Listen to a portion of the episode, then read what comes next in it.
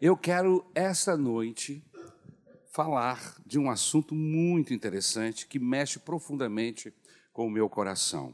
Amém? Em tempos de infidelidade, eu gostaria hoje de falar de fidelidade. Em tempos de falta de intimidade, de relacionamento, eu gostaria hoje de falar de intimidade. Quero contar para vocês uma história de fidelidade e intimidade com Deus. Amém? E para isso, eu quero convidar você a abrir a sua Bíblia no livro de Daniel. Daniel, capítulo de número 1. Daniel, capítulo de número 1. Nós vamos ler do versículo 1 até o versículo de número 8. Ok?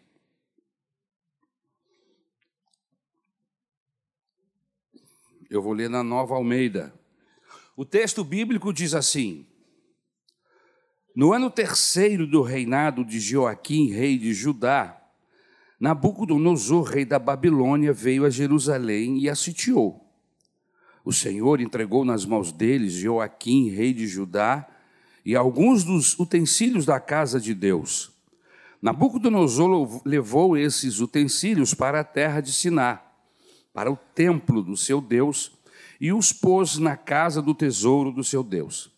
Depois o rei ordenou a Aspenaz, chefe dos seus eunucos, que trouxesse alguns dos filhos de Israel, tanto da linhagem real como dos nobres.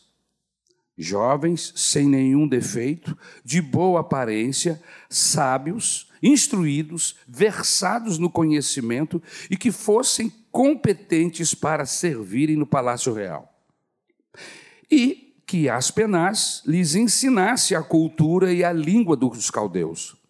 O rei determinou que eles recebessem uma alimentação diária tirada das finas iguarias da mesa real e do vinho que ele bebia. Os jovens deveriam ser educados ao longo de três anos e, ao final desse período, passariam a servir o rei. Entre eles se achavam Daniel, Ananias, Misael e Azarias, que eram da tribo de Judá. O chefe dos eunucos lhes deu outros nomes, a saber, a Daniel, o de Beltesazar, a Ananias, o de Sadraque, a Misael, o de Mesaque, e a Azarias, o de Abdenego. Daniel resolveu não se contaminar com as finas iguarias do rei, nem com o vinho que ele bebia. Por isso, pediu ao chefe dos eunucos que lhe permitisse não se contaminar. Obrigado, meu Salvador, pela tua palavra. Eu rogo em nome de Jesus que o teu Espírito Santo nos guie, nos oriente e que eu possa ser instrumento em tuas mãos para abençoar estas pessoas que estão aqui, teus filhos que vieram aqui ao templo esta noite te adorar, e estas dezenas, centenas, quem sabe milhares de pessoas que através do YouTube poderão alcançar esta reunião e ouvir esta mensagem. Senhor, eu te louvo e te agradeço e peço a tua bênção sobre todos nós e que o teu nome possa ser glorificado, Jesus, através desta esta palavra. É o que eu peço em nome de Jesus. Amém. Segundo John Luke, o homem é produto do meio. Ele é uma tábula rasa, uma folha em branco. A verdade, meus queridos irmãos, é que não é fácil ser puro, diante de tanta sensualidade. Não é fácil ser honesto no meio de tanta malandragem, bandidagem. Não é fácil ser íntegro na escola e ficar de prova final quando aqueles que usam de outros meios para obterem uma nota melhor acabam passando direto, porque colam. Não é fácil ser honesto no trabalho quando os que roubam estão andando em carros luxuosos e às vezes você passando apertos, passando dificuldades. A pergunta que eu quero fazer esta noite a você, a todos que podem me ouvir, é a seguinte: como Daniel prevaleceu em um ambiente tão hostil, em um ambiente tão contrário a tudo que é honesto, a tudo que é bom e a tudo que é decente? O texto bíblico e a própria história nos revela que o pecado era tal naquele lugar chamado de Babilônia Inclusive, o termo Babilônia, ele, a partir deste evento ou dos eventos onde Babilônia subsiste, ele acaba marcando a própria palavra de Deus. E sempre que se usa essa expressão, este nome Babilônia na Bíblia Sagrada, nunca significa algo bom. Babilônia é símbolo de tudo que é contrário e tudo que é resistente a Deus. Segundo Apocalipse, capítulo de número 17, versículo 5, é a mãe de todas as prostituições e abominações da terra. Então veja bem que, meus irmãos, é aí que Daniel está enterrado.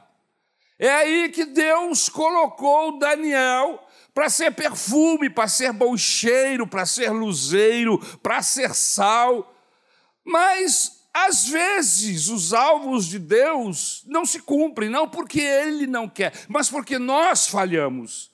Mas graças a Deus que, como eu falei, hoje eu quero contar uma história de amizade, de relacionamento íntimo, de fidelidade a Deus, de um jovem, um jovem que amava o Senhor, e mesmo em dias, em circunstâncias tão contrárias, decidiu ser fiel ao Senhor. Amém? Então, ter intimidade com Deus, vivendo num contexto tão complicado como aquele, como é que se faz, pastor? A Bíblia Sagrada diz que Daniel, mesmo nesta circunstância, tinha intimidade com Deus. Antes de nós procurarmos identificar o fator que fundamentalmente levou Daniel a ter essa intimidade com Deus, vejamos alguns episódios que nos mostram o elevado grau de intimidade que ele tinha com Deus. Podemos citar, por exemplo, o episódio relatado no segundo capítulo do livro de Daniel, quando Nabucodonosor lançou os seus sábios aos seus sábios e encantadores o desafio de não apenas interpretarem, mas também adivinharem qual tinha sido o seu sonho. E a Bíblia Sagrada diz que Deus permitiu a Daniel realizar esta façanha sem precedentes, adivinhar o sonho de alguém, sem que ele lembrasse, né? além, claro, de permitir-lhe a interpretação deste sonho em seguida. Fantástico, maravilhosa, maravilhosa manifestação através da vida deste moço.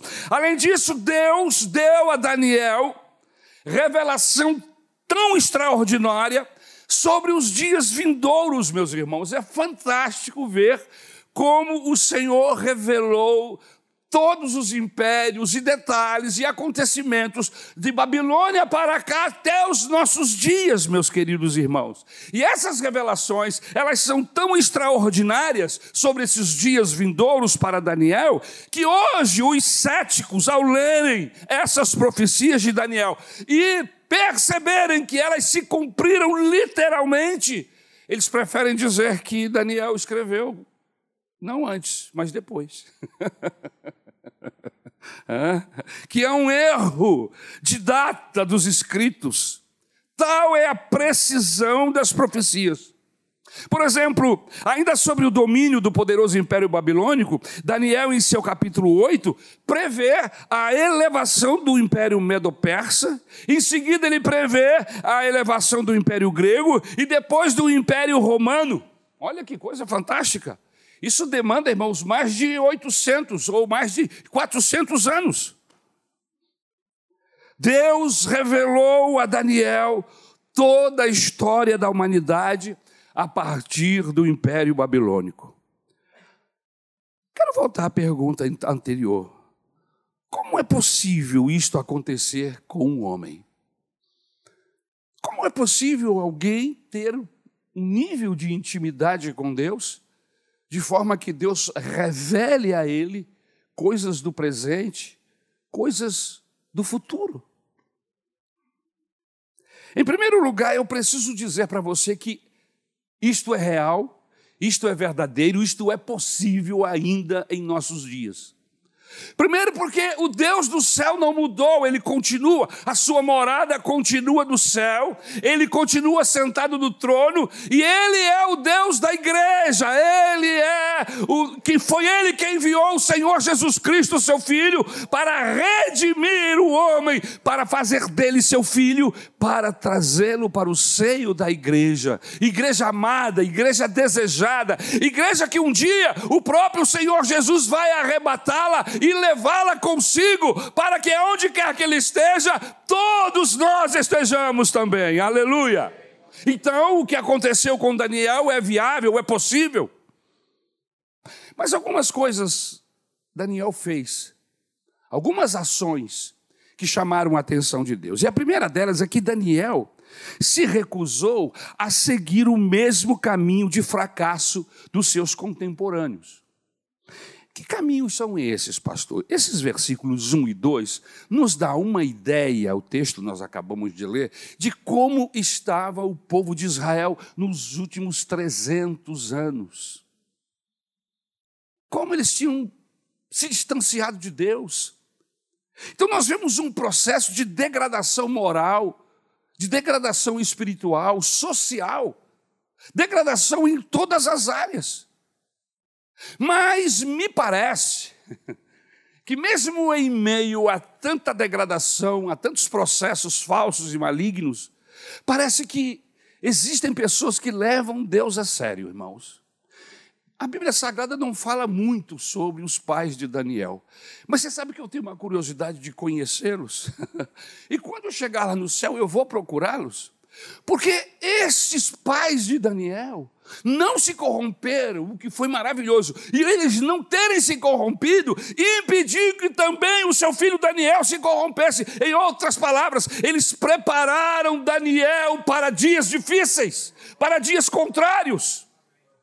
E nós, às vezes, não investimos. Inclusive, quero abrir um parênteses para dizer que nós estamos com um projeto piloto aqui na Igreja da Tijuca, Maranata da Tijuca, e também lá na Maranata de Campo Grande. O projeto piloto tem como objetivo preparar Daniéis, preparar os nossos filhos para a vida para entrarem na universidade e resistirem todo tipo de pressão contrária, todo tipo de malignidade. Lógico que a universidade é um lugar onde se aprende muitas coisas boas, mas infelizmente, infelizmente, junto com as coisas boas do pacote veio uma série de ideias de resistências malignas, contrárias a Deus. Mas aí nós estamos preparando esses moços, essas moças, para que quando elas, eles entrem na faculdade, na universidade, eles não se sintam enfraquecidos e caiam e se desviem, não, mas que permaneçam firmes, mas que permaneçam brilhando com o cheiro de Cristo, assim como Daniel na Babilônia. Por isso o projeto é Daniel.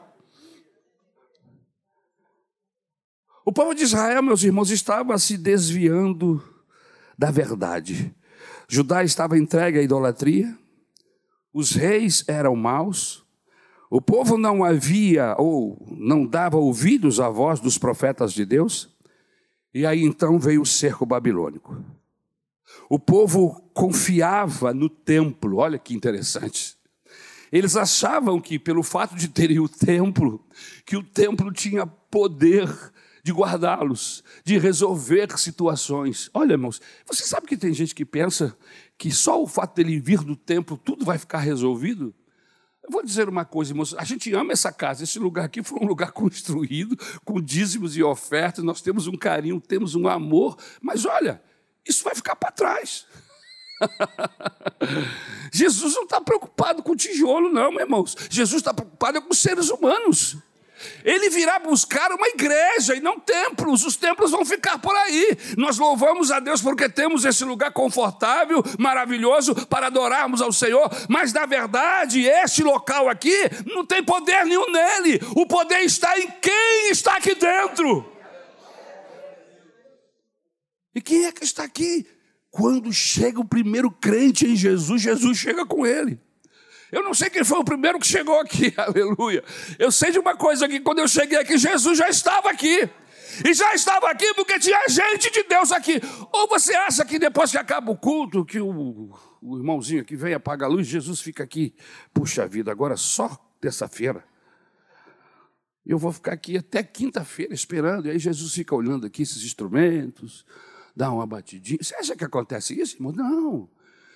Jesus vai embora com a gente, irmãos. Graças a Deus. Ele não fica aqui, não. Amém. Ele só está aqui porque você está aqui. Amém. Louvado seja o nome do Senhor. O povo tinha essa ideia doida de que o fato de eles terem o templo, isso significa que, que eles seriam vitoriosos, seriam abençoados, porque tinham o templo. Em 1 Samuel capítulo 4, o povo de Israel, nesse tempo, também teve essa ideia. Levaram a arca para o meio da batalha, porque achavam que o fato de eles terem a arca, eles iriam vencer as batalhas contra os filisteus. E deram com os burros na água, meu irmão, porque Deus os provou e disse: Não, vocês estão enganados, isso aí é só um símbolo. Sou eu. Vocês me abandonaram, estão levando a arca, a arca não pode, quem pode sou eu. E o texto bíblico diz que Deus os entregou. O templo foi saqueado, roubado, os vasos do templo foram levados para, para os templos dos deuses da Babilônia. O preço do pecado, meus irmãos, é muito alto. A nação sofreu. Mas Daniel, entretanto, confiava e continuou confiando em Deus. Apesar de viver numa nação que se afastava de Deus, pelo menos o que eu entendo é que Daniel não era fruto do meio, porque há pessoas que acham que são frutos do meio. Não, olha, o meio pode até ajudar, pode até exercer alguma influência, mas sou eu que decido. Não, não é o meio que decide quem eu serei, o que eu vou ser, não. As minhas decisões não são tomadas por causa do meio, não, irmãos. Daniel não era fruto do meio, Daniel tinha decisão. Daniel teve um encontro com Deus.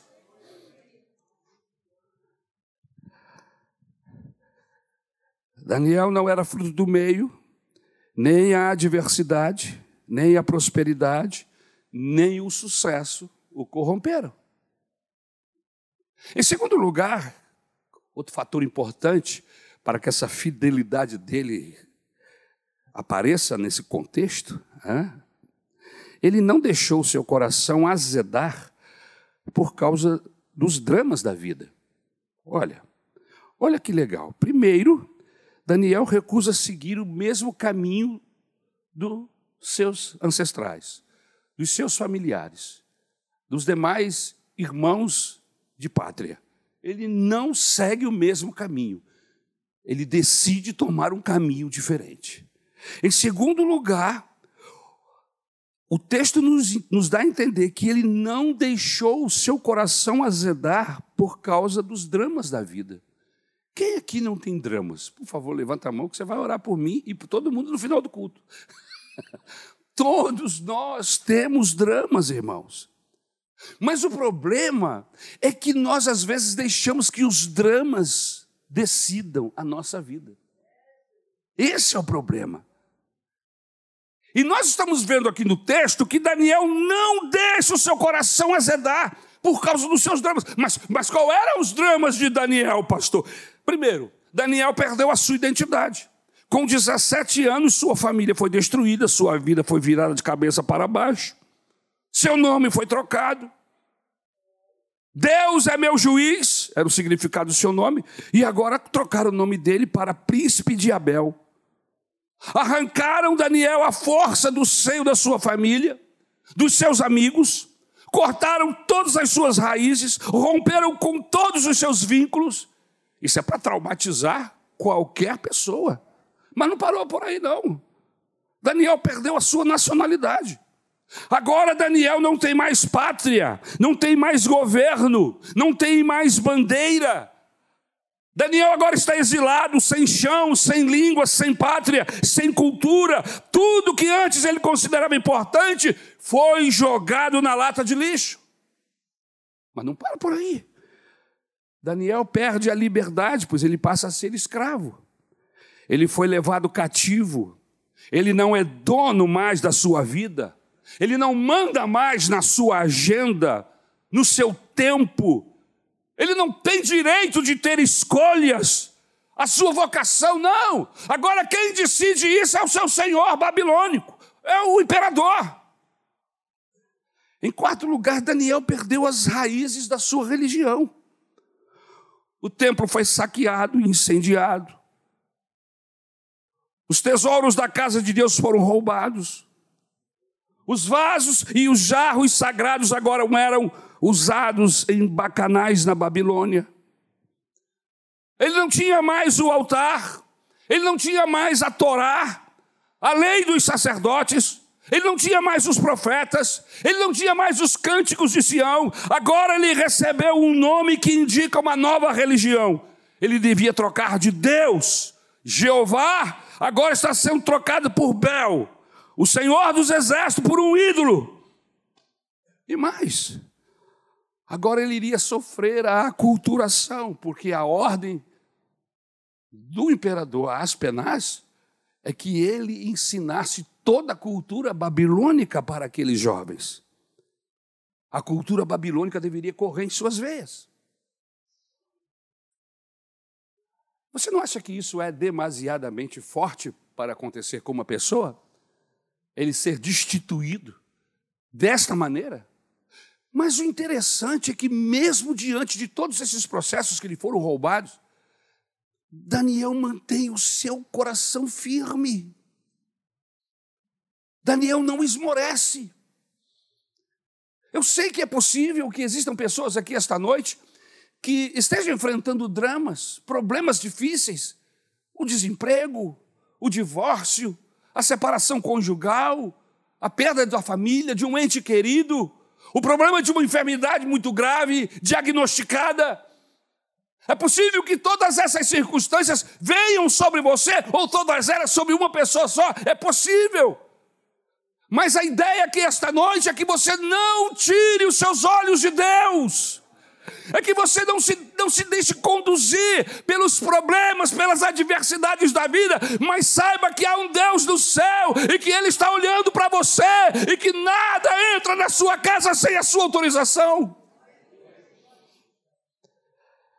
Em terceiro lugar, esse jovem ele decidiu superar o seu passado de dor. E era um, passado de dor. No versículo 8 nós temos esse entendimento. O que representou a invasão de Jerusalém? O que representa isso historicamente falando? Se nós abrirmos a nossa Bíblia em 2 Crônicas 36, nós vamos ver a calamidade que foi: pais mortos, irmãs estupradas, grávidas assassinadas, nação arrasada, o templo destruído, o culto aviltado, a perda da liberdade. Mas apesar das tragédias históricas, a vida é feita de decisões. A vida é feita de atitudes novas. A questão não é o que fizeram comigo, mas o que eu vou fazer com aquilo que me fizeram. Você está me entendendo? Você está comigo? Não é o que fizeram com você. É, é, esta situação que você está administrando agora, é o que é que você vai permitir que ela faça com você.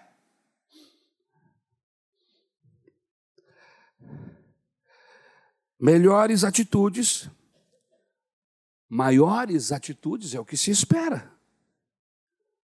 Principalmente porque nós somos de Deus. E as nossas reações precisam estar, estar vinculadas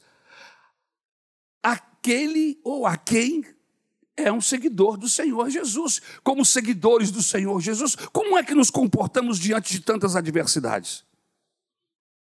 Em quarto lugar, Daniel resolveu rejeitar ofertas vantajosas por fidelidade a Deus. Veja, irmãos, que ele está administrando uma série de processos. Processos psicológicos, que poderiam enfermá-lo, poderiam deixá-lo doente psiquicamente. Mas ele tem autocontrole. Ele toma decisão, ele não permite que esses processos que geralmente flagelam a mente humana, flagelasse a mente dele. Ele, ele, ele busca socorro, provavelmente, da pessoa de Deus. Porque só com a ajuda de Deus alguém consegue caminhar por, por um caminho onde há tantas farpas, tantos precipícios, tantas malignidades, como é o caminho desse moço. Veja que nesse processo de busca de intimidade, de intimidade com Deus, em quarto lugar, ele resolve rejeitar ofertas vantajosas por fidelidade a Deus. Ele foi escolhido para viver uma vida de rei. Queridos, faculdade paga. O império estava pagando a faculdade para ele. Um emprego de primeira. Ia trabalhar no, na casa do, do imperador, no palácio real. Isso não é para qualquer um. É? estaria no escalão maior do império do mundo da época. Ou seja, olhando assim, seu futuro está garantido. Querido, há quem diga até que ele foi premiado. Parecia ser uma proposta irrecusável. Mas aí a gente precisa entender uma coisa, meus irmãos. Todas as maçãs do diabo são bonitas, mas tem bicho. A gente precisa entender que o inimigo, Satanás, ele não tem problema em nos dar coisas boas, desde que nos roube o melhor. Desde que nos afaste de Deus, que nos, nos tire a salvação, nos tire a alegria da salvação. Uma das orações mais desesperadas de um pecador é a oração de Davi no livro de Salmo, quando ele grita: Senhor, tem misericórdia de mim, não tira de mim a alegria da salvação. Irmão, a alegria da salvação é característica de quem anda com Deus. E não importa as circunstâncias, eu sei a quem pertenço, eu sei que estou salvo, como diz o velho apóstolo Paulo, eu sei que tenho crido e estou certo que Ele é poderoso para guardar o meu tesouro até aquele dia. Como Daniel conseguiu resistir todas essas tentações? Procuramos identificar então, o fator fundamental para que Daniel conseguisse essa façanha, meditando na palavra, pedindo esclarecimento por parte do Espírito Santo, entendemos que o diferencial de Daniel foi sua consciência quanto à necessidade de se separar até mesmo da aparência do mal. Ele tomou uma decisão tão séria por causa de Deus, por causa dos seus princípios, para obter esse relacionamento com Deus, que qualquer lugar que fosse aparentar qualquer desvio, qualquer situação contrária a Deus, ele fugia. Irmãos, eu, eu quero ser que nem Daniel.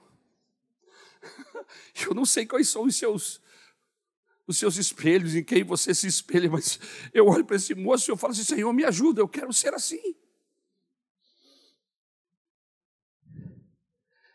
O texto bíblico diz em Daniel capítulo 1, versículo 8, nós lemos: Daniel, porém, propôs no seu coração não se contaminar com a porção das iguarias do rei, nem com o vinho que ele bebia. Portanto, pediu ao chefe dos eunucos que lhe concedesse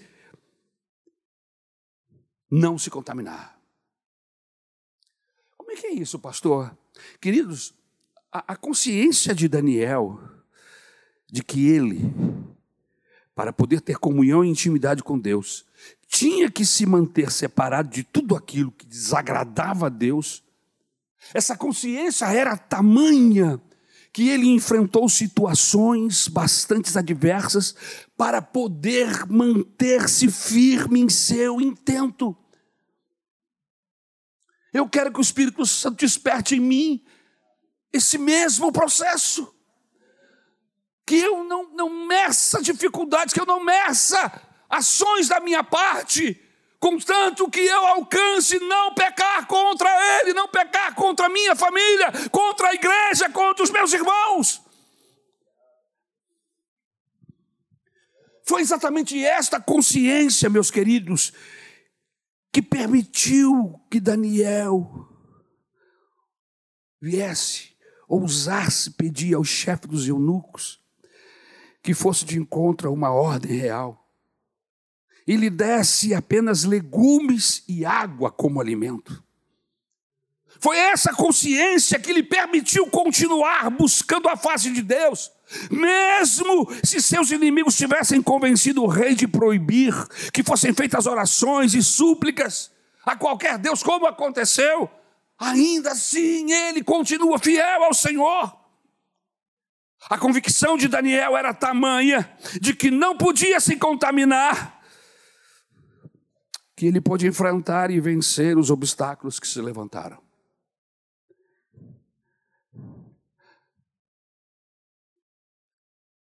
Como é importante essa intimidade com Deus? O que é um desafio para mim e para você. O fato de nós não apenas frequentarmos um templo, o fato de nós apenas não chegarmos aqui para cumprir um processo religioso. Porque, na verdade, meus irmãos, o que acontece aqui à noite, aqui nesse momento, é um culto de celebração. A minha vida com Deus mesmo é lá fora que eu mostro. É lá fora que eu digo quem eu sou. Pela minha maneira de agir, pela maneira de pensar, pela maneira de agir, pelos valores que eu defendo. São essas coisas que vão dizer se eu sou ou não sou de Deus. São as minhas escolhas. Então, vir ao templo adorar é maravilhosíssimo. É um lugar de celebração. O templo é o lugar onde celebramos a Deus juntos. Mas a reunião acaba, meus irmãos, e eu não deixo aqui a minha religiosidade, eu não deixo aqui a minha intimidade com Deus, eu a levo comigo. O Evangelho não nos permite deixar Deus no templo. O Evangelho nos diz que Deus, Deus quer ir conosco. O seu nome é Emanuel, Deus presente, Deus conosco, Deus todo o tempo.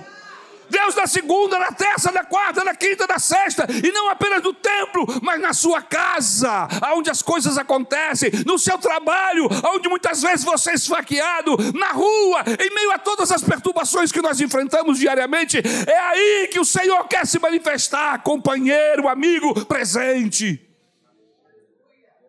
Aleluia. Mas viver com fidelidade exige algumas coisas. Em primeiro lugar, exige discernimento.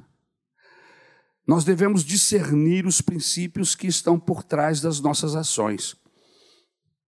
Qual é o problema de comer e beber vinho, aparentemente? Por trás daquela mesa real, irmãos, estava uma rendição da fé. Por trás daquela mesa real, meus irmãos, estava uma participação na mesa dos de ídolos.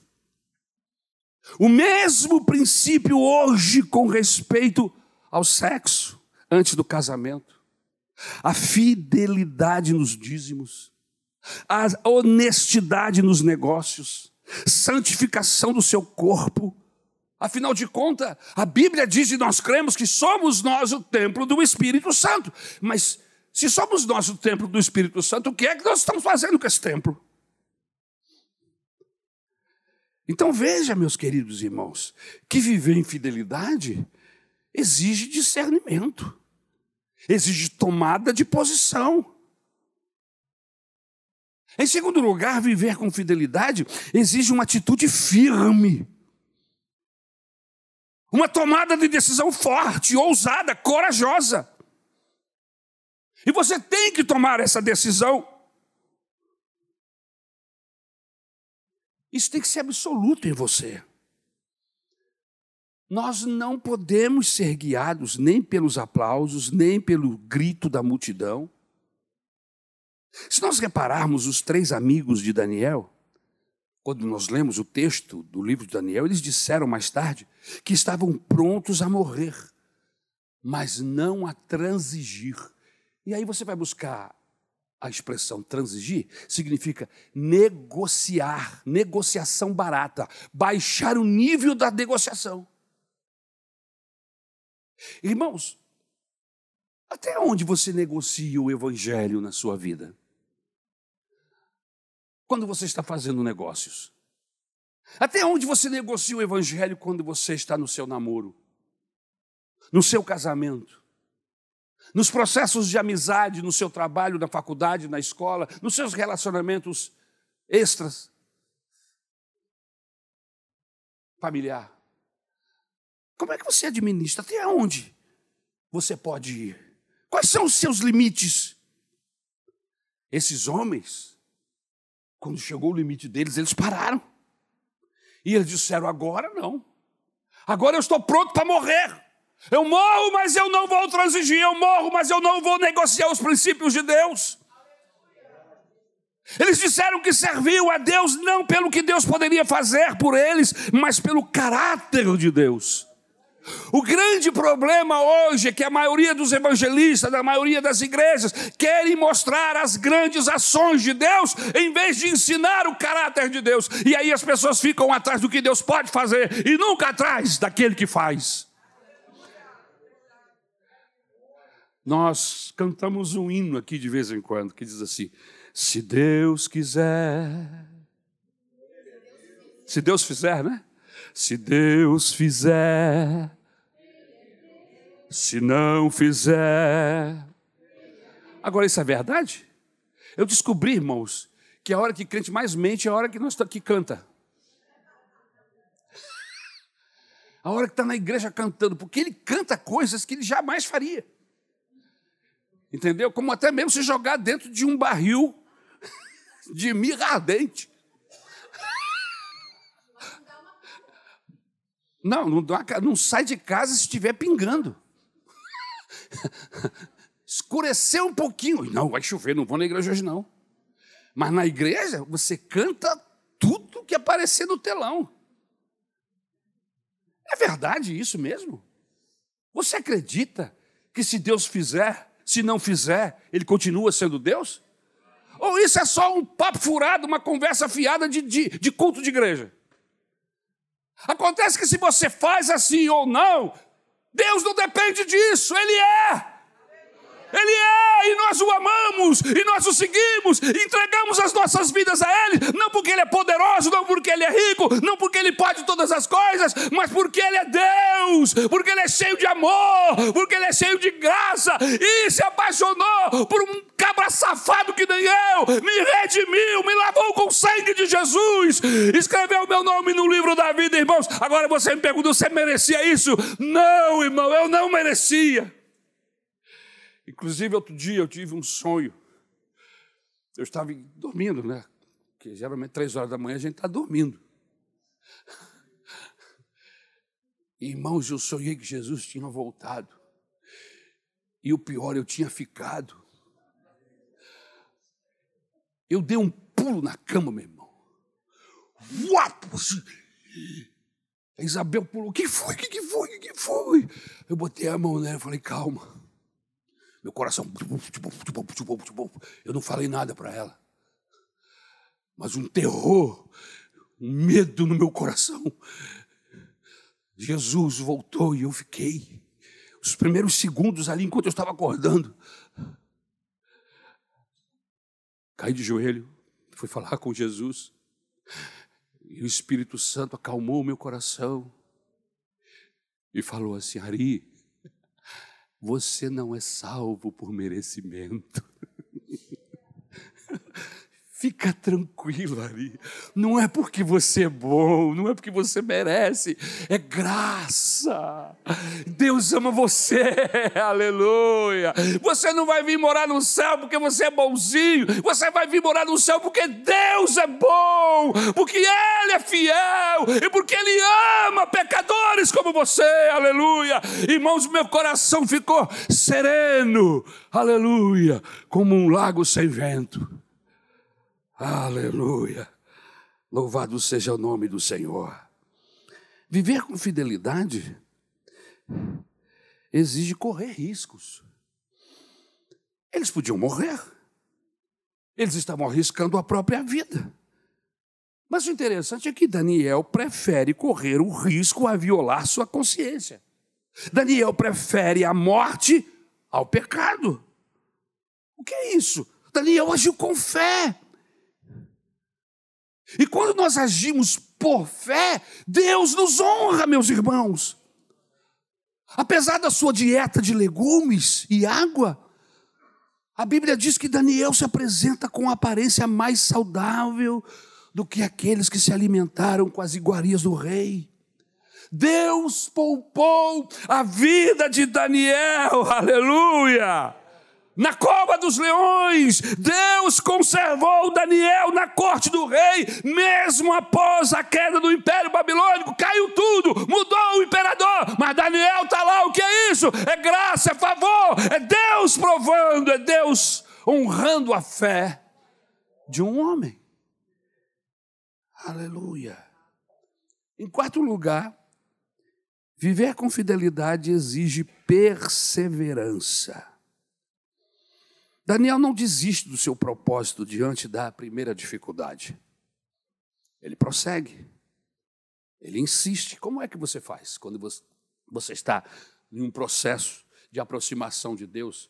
E quando a gente toma essas decisões, irmãos, o que aparece de circunstâncias, às vezes até familiar, para nos impedir. É incrível. é incrível como há um mover né, no nosso entorno para nos impedir depois que tomamos determinadas decisões em relação a Deus. Mas Daniel não desiste do seu propósito. Veio a primeira dificuldade, ele parou? Não. Ele imprime mais força, ele prossegue, ele insiste. Ele não cogita outra possibilidade. Deixe-me buscar um exemplo bíblico: José do Egito. Outro moço com uma fidelidade a Deus acima acima de qualquer patamar que nós conhecemos hoje. O texto bíblico diz que esse moço tinha uma fidelidade a Deus, que a sua fidelidade a Deus era maior do que as suas necessidades físicas, que a sua fidelidade a Deus era maior do que o seu desejo de vingança. E isso mexeu comigo. A minha fidelidade a Deus é maior do que as minhas necessidades? Ou será que diante das necessidades que eu tenho, eu vou negociar princípios?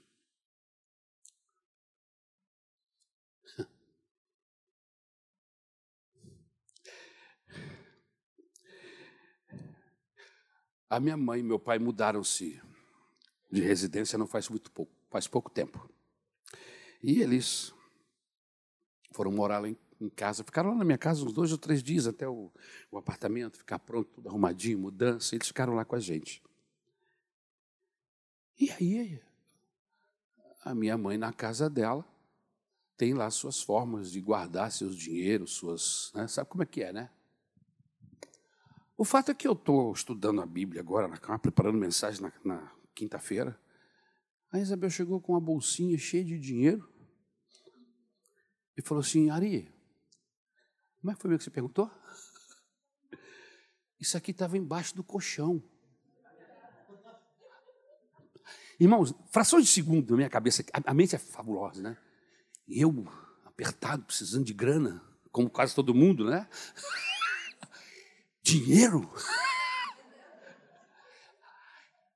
Eu guardei algum dinheiro, esqueci. Mas na mesma hora, na mesma hora, assim, o pensamento que veio da hora, assim, mas você nunca guardou dinheiro embaixo de colchão?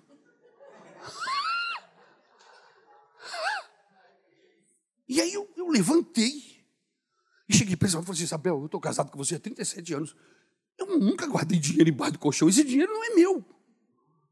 E aí a Isabel falou assim, mas se não é seu, meu também não é de quem é. De onde apareceu esse dinheiro?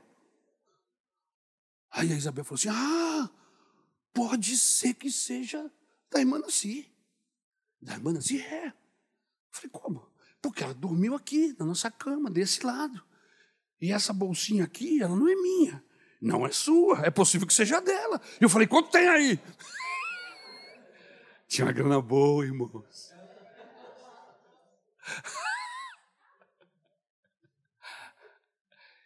Na mesma hora, Espírito Santo falou no meu coração: você está sendo provado, hein? Cuidado. Cuidado com a sua decisão. Você está sendo provado. Aí eu falei assim: vou devolver para minha mãe a primeira vez que eu encontrá-la. Peguei, guardei e vou devolver para ela. Ela não lembra, irmãos. Ela esqueceu. Nunca falou, nunca perguntou. Isso está em mais de um mês. Se a Isabel não vai lá mexer na cama, tirar para arrumar, o dinheiro ia ficar escondido lá, sabe-se lá até quando? E a gente precisando. E há quem diga: se foi Deus, isso é Jeová, aleluia. Foi até Jeová, mas a ideia era outra. A ideia é provar você. Até onde você vai, diante de circunstâncias contrárias, negociar princípios. Princípios que você tem, que a Bíblia Sagrada te deu. Até onde?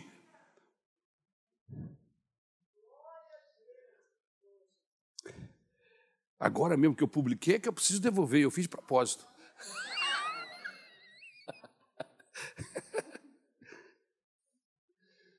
Viver com fidelidade, irmãos, exige criatividade. Imagine se Daniel dissesse: Eu não como carne. Sabe esses crentões? Replé. Nada contra.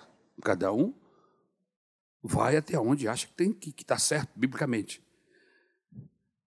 Eu não como carne, mas o rei mandou. Azar do rei. Eu sou crente, eu sou protestante. O que você acha que aconteceria com Daniel, irmãos? Ele morreria. Não como Marte, como burro. Porque desobedecer a ordem do imperador, porque ele é crente ou não crente, ia morrer, ia morrer por burrice. Mas Daniel chega para o homem da cozinha e diz: Olha, você sabe que beterraba com cenoura dá melhor resultado do que carne e vinho? Aleluia. Não, mas eu não posso é, é, não, não cumprir a ordem do imperador. Não, não, você não vai deixar de cumprir. Façamos uma experiência. Dez dias eu vou comer, beber água, comer beterraba, comer cenoura e, e, e legumes e folhas. E no final de dez dias você pode testar se a gente tiver com cara de morto e tiver com problema de raciocínio. Você pode parar e nós vamos mergulhar na carne e no vinho. Aleluia. Dez dias se passaram e o texto bíblico diz que quando eles foram ser provados, Daniel e os seus três amigos, eles se saíram melhor em rapidez, em velocidade de raciocínio. A aparência deles era uma aparência perfeita de gente saudável. E assim eles continuaram. O que, é isso? Deus abençoando, Deus capacitando, dando criatividade para que os seus filhos pudessem viver uma vida pura, santa. E por isso eu chego à conclusão que a gente não busca a santidade de Deus porque nós não queremos. Porque se quisermos, o Senhor vai nos ajudar, Ele vai nos dar criatividade, capacidade para nós escaparmos dos processos de pecado e vivemos uma vida limpa diante de Deus. O que você faz quando alguém lhe oferece um cigarro? O que você faz quando alguém chama você para ir à boate? Qual é a sua resposta quando alguém lhe oferece um trago, uma picada? Ou me chama para ir ao motel. Qual é a sua reação? Hã? Será que você diria como Daniel? Eu tenho algo melhor? Em vez de ir para o motel, hoje é dia de culto lá na igreja. é um balde de água gelada, não é? Hoje é dia de culto lá na igreja. Eu queria convidar você para ir lá. Vamos comigo à igreja. Você vai se sentir diferente. A alegria de Deus vai mudar o seu coração. Queridos, nós precisamos ser criativos nos nossos negócios, na, na, na, sua empresa, no seu casamento. O que você não pode é pecar, o que você não pode é negociar princípios de Deus.